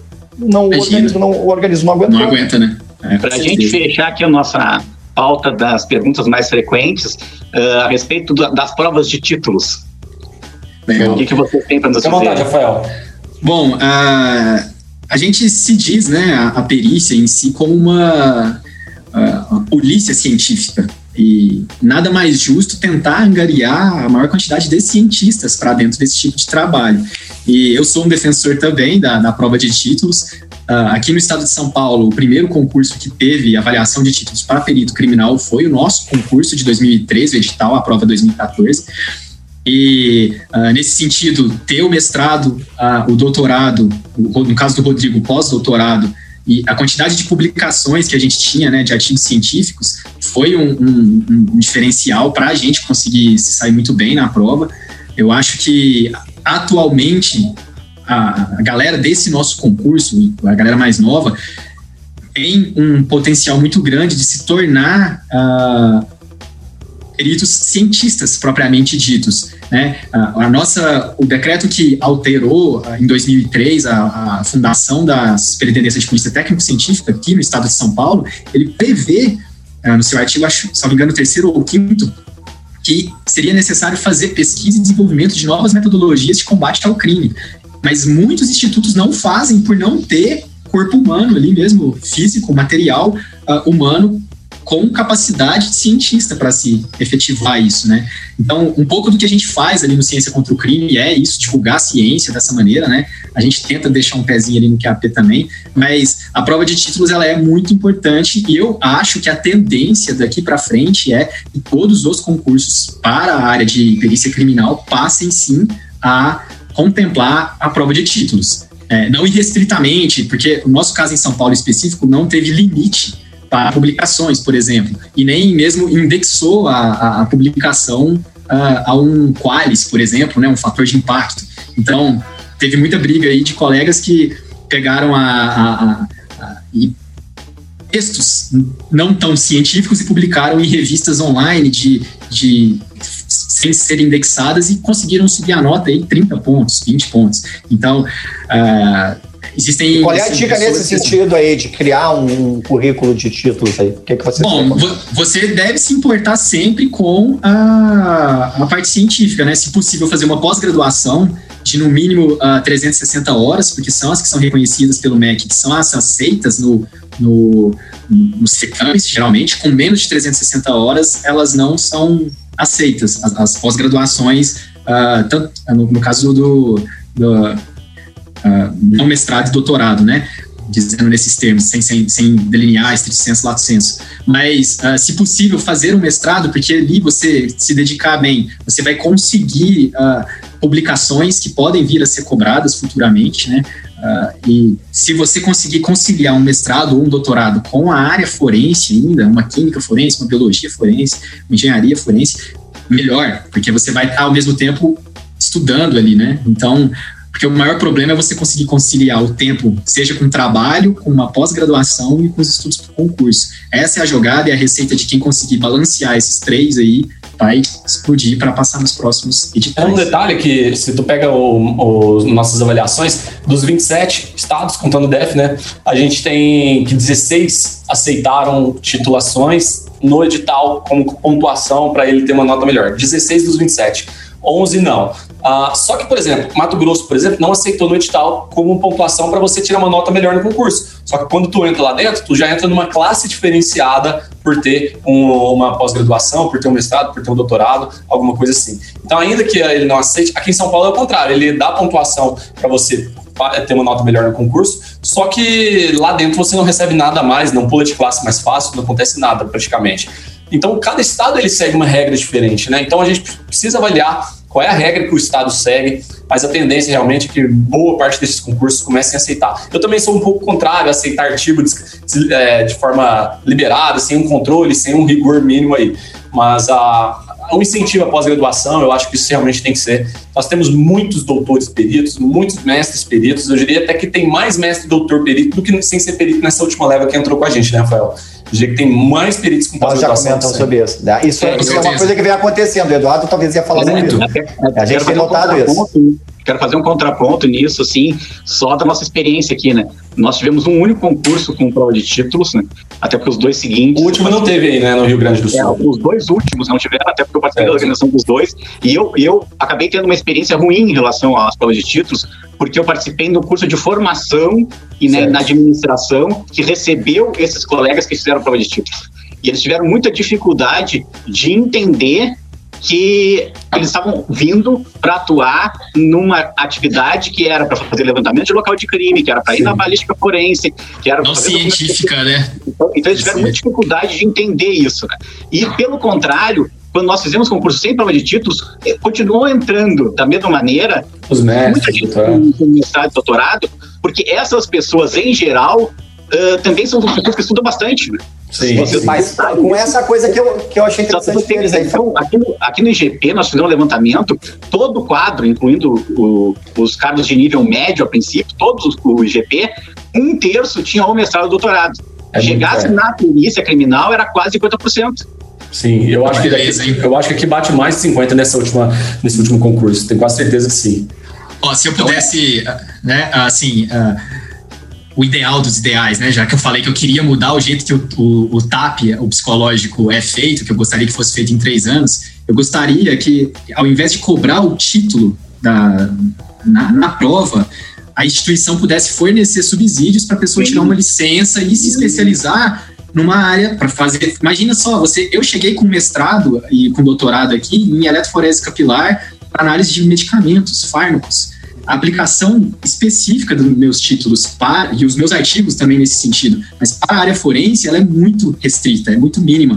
Uh, se a instituição em si, as instituições de forma geral, fomentassem um pouco mais a ciência dentro da, da perícia criminal, nós teríamos aí, no caso, eu poderia fazer um pós-doutorado voltado especificamente para uma área que eu atuo. Então, ah, aí, aí você teria o melhor dos dois mundos, né, nesse sentido. Você não precisaria restringir que só entre mestres doutores, que geralmente sim são pessoas mais problemáticas aí para na questão de administração, na questão de quebrar a cabeça dessa, do pessoal, mas também com, com uh, a qualificação extrema do demandada pela assim, polícia científica.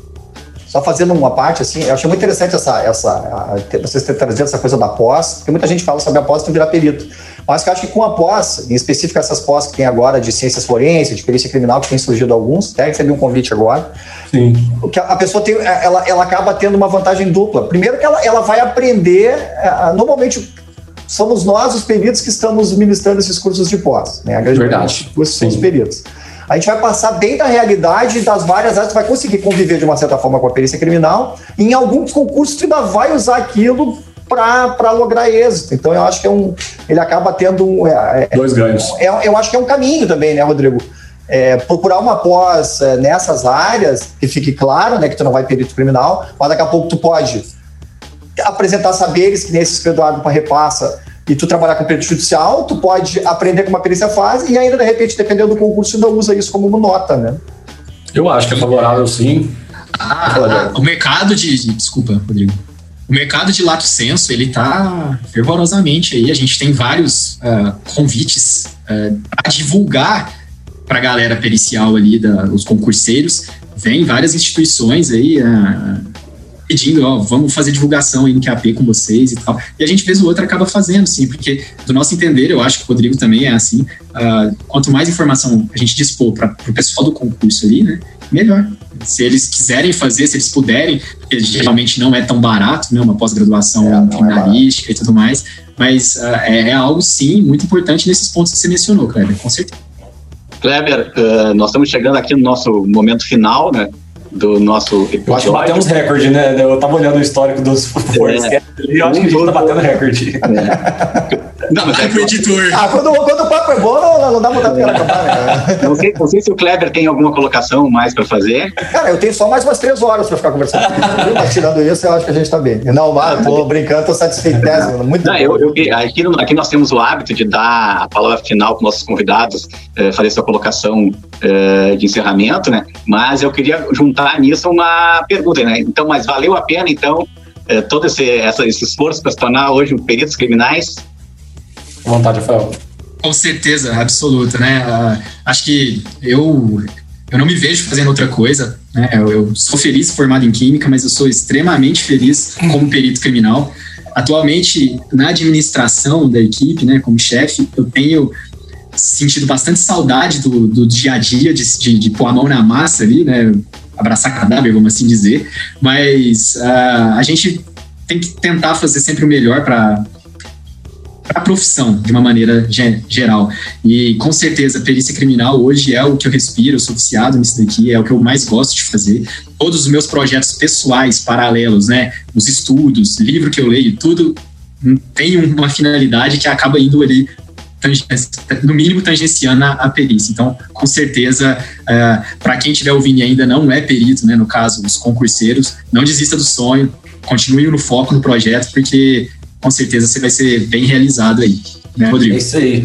É, foi um prazer, né? Segunda vez que a gente está aí, né, Kleber, junto numa, uma, um bate-papo mesmo, e eu acho que isso é muito bom a gente tentar mostrar para o concurseiro que não está tão distante. Às vezes eles veem o nosso canal, do Perito Eduardo, do Perito Kleber, do Rafael, e eles acham que a gente está em outro mundo, em algo tão distante, mas na verdade a gente quer mostrar exatamente o contrário, que há uma jornada, há um, há um, um trabalho pela frente ali, eles vão realmente passar por um processo de estresse, que a gente falou, que é normal na vida do concurseiro, mas que, que a partir do momento que eles decidem, faz um planejamento adequado, né, de seguir uma carreira da perícia criminal, eu tenho certeza que partir, quando eles chegarem lá, eles vão agradecer por tudo que eles fizeram, ficar muito gratos, porque realmente é uma profissão muito brilhante. A gente fala de boca cheia, né? Às vezes a gente brinca que a gente só mostra coisa boa na perícia, tem coisa boa, tem coisa ruim também, mas a gente é muito apaixonado pelo que faz e eu espero que com, com essa, esse nosso bate-papo fique um pouco mais claro a questão dos concursos, quais concursos estão iminentes, quais concursos aí o pessoal pode prestar, quais as graduações mais aceitas. E eu tenho certeza que eu, tanto eu como o Rafael, vai dar, estaremos à disposição aí também para o pessoal que quiser tirar mais duro lá no QAP Concurseiros. E espero que a gente se encontre no próximo congresso aí, faça esse bate-papo pessoalmente e também tomando um copo de chopp, né, Kleber? Acho que é justo. Eu só, né? eu só não vou encontrar contigo se tu não for, né? Porque eu. Isso é certo. Só se vocês não forem, né? Porque o Eduardo, a gente não pede seminário e congresso. Eduardo, já que ele levantou isso aí bem resumido, eu não consigo me imaginar trabalhando em outra coisa que não seja ser criminal. Então eu vou resumir nisso. Né? Pode ver, a gente foi, aposenta e continua trabalhando por esse criminal e por tudo que a perícia criminal representa. Faz programa, faz podcast, faz... Podcast, programa, site, é. assessoramento técnico, livro, Show bola. sempre nessa. Não pode parar, não... vicia, vicia. A gente brinca que é, é uma verdadeira cachaça. Quem entrar não vai se arrepender de ser perito criminal. Com certeza, é isso aí. Não, com certeza. Antes de, de encerrar, então, gostaria de lembrar quem está nos ouvindo aqui pelas plataformas de áudio que o Forestcast também é gravado ao vivo no YouTube o vídeo fica lá à disposição. Também transmitimos pelo Facebook do Fonescast. No YouTube é o canal Unboxing CSI. E nas plataformas da Apple, né, seja iTunes, seja o Apple Podcast, você pode avaliar o nosso podcast lá, que vai nos ajudar a estar lá no ranking dos podcasts na área de crimes reais. Também queria dizer para nossos ouvintes que o nosso próximo episódio será ainda também, falando um pouquinho do pessoal de São Paulo, mas contando a história da Polícia Científica de São Paulo com o Dr. Celso Perioli, né? Olha como sim, nosso entrevistado. Então, aqui nós somos apaixonados pela perícia criminal e pelas ciências forenses. Eu sou o perito criminal Eduardo Lima Silva. Eu sou o perito Kleber Miller, do Rio Grande do Sul. O Forestcast conta com o apoio técnico do Evandro Silva na edição de áudio. No episódio de hoje, nós falamos sobre os concursos públicos para a perícia criminal com os doutores, perito criminal Rafael Cunha e perito criminal Rodrigo Montes, do estado de São Paulo. Muito obrigado. Até uma próxima. Este programa apresenta conteúdo sensível e delicado que algumas pessoas podem considerar ofensivo ou perturbador. Forensic Cast by Unboxing CSI.